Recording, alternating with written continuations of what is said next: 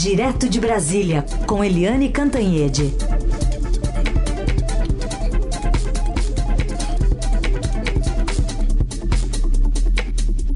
Oi, Eliane, bom dia. Bom dia, Raíssa e Carolina, ouvintes. Bom dia, Eliane. Bom, seguimos falando sobre o ministro das Comunicações, apesar de todas as notícias que têm sido veiculadas, especialmente é, em relação a essa base de apoio que o governo Lula tenta manter lá no Congresso, com a União Brasil. Por exemplo, já temos deputados do PL querendo convocar Juscelino Filho agora para que ele explique esses voos com o avião da FAB, né, em um dia que tinha que estar tá, é, trabalhando, ou então não recebendo né, diárias para estar tá fazendo compromissos da própria agenda relacionadas a cavalos. E também uma notícia é, publicada hoje no Estadão de que esse caso ainda pode afetar a avaliação internacional sobre o compromisso do Brasil em combater a corrupção. É, é a situação do Juscelino é, Filho é, é, completamente, sabe, inadmissível, insustentável, porque são várias coisas, né? É, tem essa questão que o Estadão levantou, aliás, quem puxou esse fio da meada foi o Estadão, de que ele usa avião da FAB, pediu com urgência para uma reunião de trabalho, né? Pediu diárias para passar quatro dias em São Paulo, cuidando de leilão de cavalos, né? Ou seja, o povo brasileiro pagando para o ministro andar para lá e para cá de avião da FAB, com diária do povo brasileiro, né? Para fazer leilão de cavalo. Além disso, tem mais, né? Tem aquela, como deputado, é, ele simplesmente mandou emenda parlamentar para asfaltar a estrada que vai dar na fazenda dele lá no Maranhão.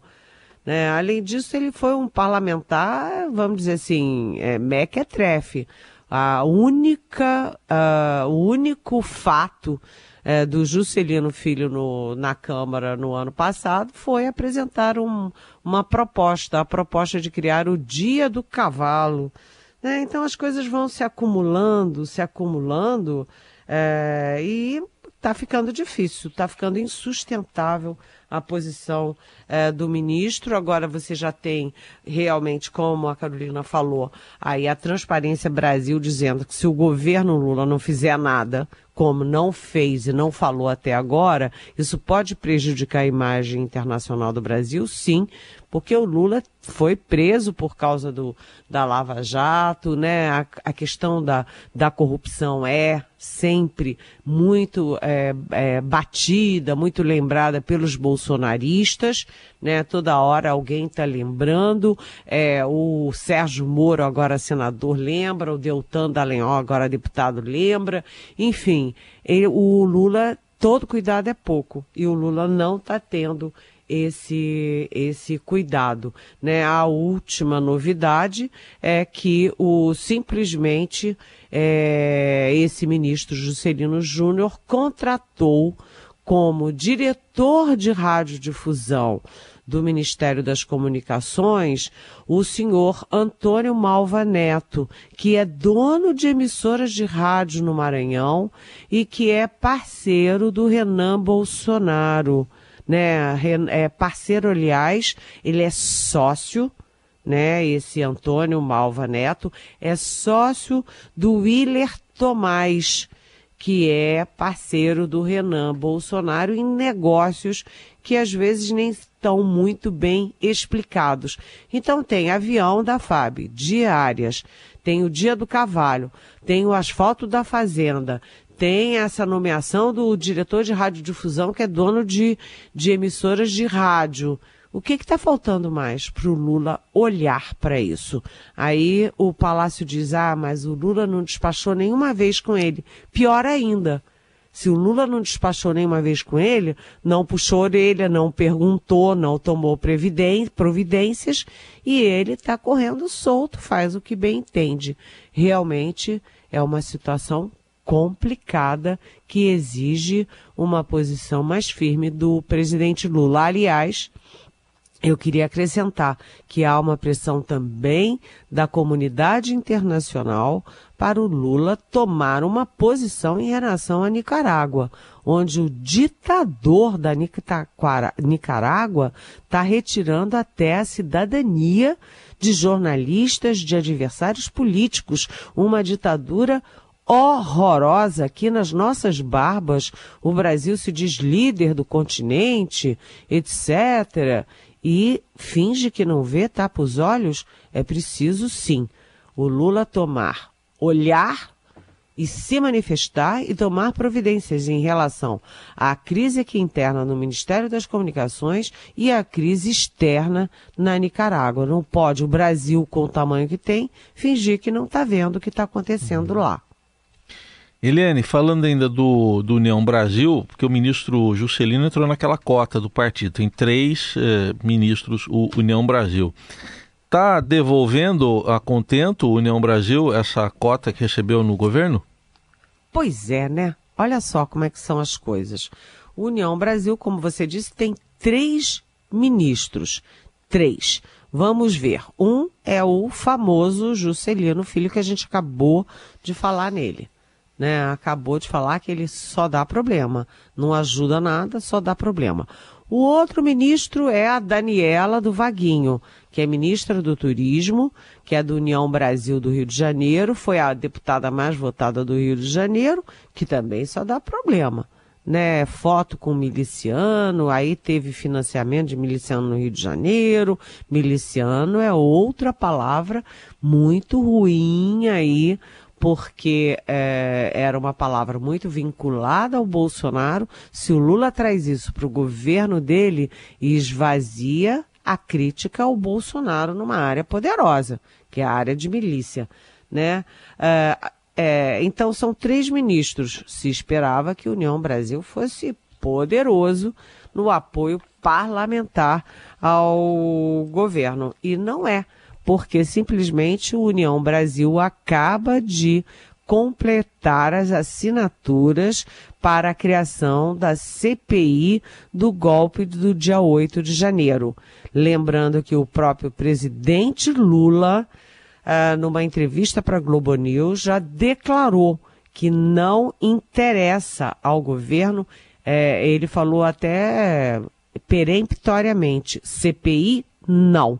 Aliás, nenhum governo quer ouvir falar em CPI logo nos seus primeiros meses, porque CPI a gente sabe como começa e não sabe como termina, como dizia Ulisses Guimarães.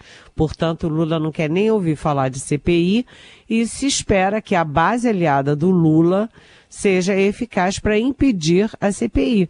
Mas se União Brasil, que tem três ministérios, é, dá assinatura é, e ajuda a criar a CPI, a coisa está complicada. Aliás, o Estadão hoje dá, né, que são é, 1.100, olha só, 1.100 vagas nas agências reguladoras e isso tem salário até 15 mil reais, é um salarinho bom, não exige experiência na área, não exige estar é, por carreira no, no serviço público e, enfim, é, a União Brasil é candidata a essas vagas também, além de ministérios, vagas no segundo escalão, vagas em agências, e aí? É, e o toma lá da cá? É só tomar cá e não dar lá? Liane, a gente fala sobre a vida do governo agora, depois de fazer a desoneração né, de, de combustíveis, etanol e gasolina, via medida provisória, que agora precisa ser aprovada lá no Congresso. Como é que está a base do governo para isso ir para frente? Bem, a gente estava falando agora do União Brasil, né? o governo reuniu os vários líderes, né? O Fernando Haddad reuniu os vários líderes do uh, governistas uh, e já começou a tratar disso. Mas é incerto e não sabido, porque a base é muito incerta. O União Brasil, por exemplo, que é um partido grande, é incerto uh, e não dá para brincar com isso, não. Uh, o Fernando Haddad está animado, diz que tá, as coisas estão indo bem. É, ele reuniu esses líderes também, tem conversado com Arthur Lira, com, que é presidente da Câmara, com Rodrigo Pacheco, que é presidente do Senado, e tudo isso, mas o governo tem um plano B, que é o seguinte: a medida provisória tem essa vantagem, ela entra em vigor, né, e tem 120 dias para ser votada. Né? Ou seja, se o governo sentir que não dá para aprovar, o governo ganha 120 dias, né? ganha até julho, uh, ah, para ter esse respiro, a reoneração, né? aumenta a arrecadação e depois vê o que faz. De repente volta para para desoneração, é, ou seja, ele ganha tempo. A medida provisória tem essa vantagem. Entra em vigor, as coisas vão sendo tocadas, mas se alguma coisa der errada no Congresso, ué, não vota. Adia, deixa para lá. Agora, eu queria lembrar que a notícia, a grande notícia de ontem é que a Petrobras continua sob ataque do PT, da presidente do PT, a Gleice Hoffmann. A Petrobras teve um lucro uh, de 188, mais de 188 bilhões no ano passado, é um lucro recorde, né? Os dividendos vão bater é, em 200 bilhões e a Gleice Hoffmann disse que isso é, in, é indecente. É, divisão de lucros dessa, desse porte. E isso vai minando ali a confiança do setor privado no governo né? E isso significa é, prejudicar e enfraquecer o Fernando Haddad. E o Fernando Haddad está com o abacaxi na mão, porque ele precisava realmente reonerar os combustíveis, porque ele não pode perder quase 30 bi, 28,8 bilhões em arrecadação. Né, no momento de crise fiscal, de dívida, etc. Mas, ah, com a reoneração, os combustíveis disparam pararam, né? Por exemplo, eu vou dar o exemplo de Brasília. É, o, a gasolina comum estava 4,75 mais ou menos antes da reoneração e agora está em 5,79 é, nas bombas em Brasília. Então isso é, incomoda a classe média. A classe média que ora vai para um lado, ora vai para o outro. Nas eleições é um pêndulo, né? Está incomodada. E além disso, as bolsas também reagiram, o mercado reagiu é mal à ideia do imposto de exportações sobre o óleo cru é, da Petrobras, ou seja, a Petrobras bancando aí parte da reoneração. Né? Enfim, é uma engenharia complicada, mas aí eu concluo com a frase de um assessor importante do Fernando Haddad, ou seja, lá do pessoal da, do Ministério da Economia. Como é que vai ser? A Carolina me perguntou, como é que vai ser a votação lá no Congresso, né? A base vai, vai dar sustentação? E aí, o que eu ouvi lá no Ministério da Economia é, Olha, é muito mais difícil negociar com a Gleice Hoffmann e com o PT do que com o Congresso Nacional. o, o, adversário duro mesmo é a Gleice Hoffmann. então tá bom.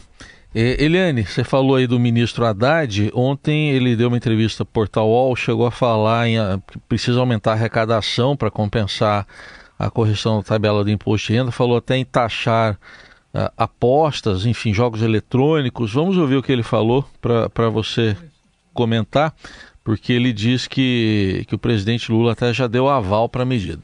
Nós reajustamos a tabela do IR e isso tem uma perda pequena de arrecadação, mas tem. Nós vamos compensar com a tributação sobre esses jogos eletrônicos que não pagam nenhum imposto e levam uma fortuna de dinheiro do país. Né?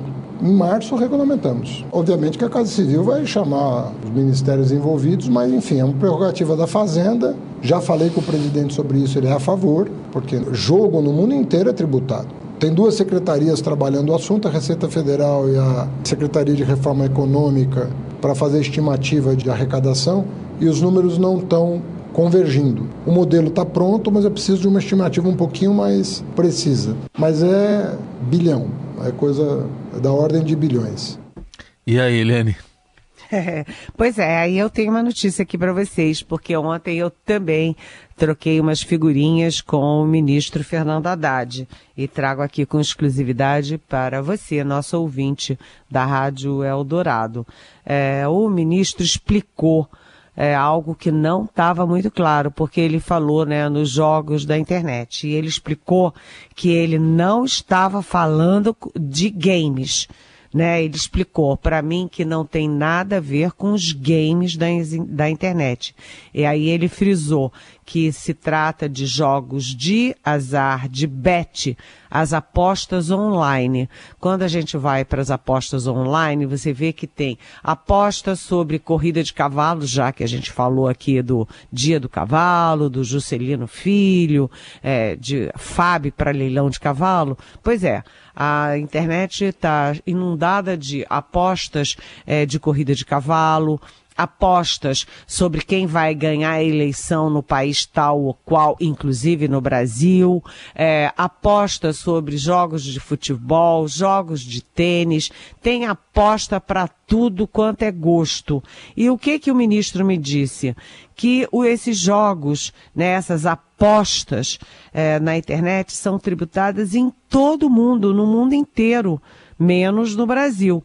E também ele disse que, aspas, não é justo as empresas com sede no exterior lucrarem aqui sem pagar impostos. Quem lucra no Brasil paga imposto no Brasil. E a última questão é que é, já há previsões, né? Tem gente que fala em 2 bilhões de arrecadação, 5 bilhões, 9 bilhões, mas o ministro disse que é prematuro fazer previsões. É um mercado muito amplo, né, ainda muito coisa de internet, é tudo muito fluido, muito, sabe, muito incerto, vai volta, flutua muito.